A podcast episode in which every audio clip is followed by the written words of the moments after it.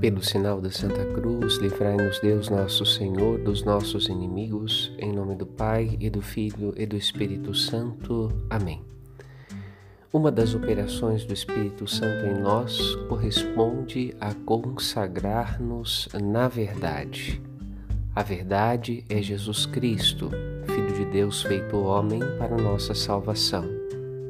A verdade no cristianismo não é uma ideia ou uma teoria pelo contrário, é Deus mesmo, real e concreto, e por que não dizer físico e espiritual, no mundo e na eternidade, no coração humano, submetido à humildade de nossa carne mortal e à direita do Pai na glória do céu, invencível em si mesmo.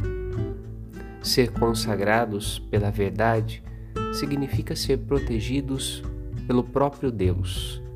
E aqui entrevemos São Paulo a nos ensinar: quem pode nos separar de Deus, se Ele mesmo habita em nós, pelo Espírito no qual estamos selados para o dia da redenção final?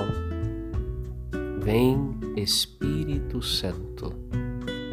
Padre Rodolfo.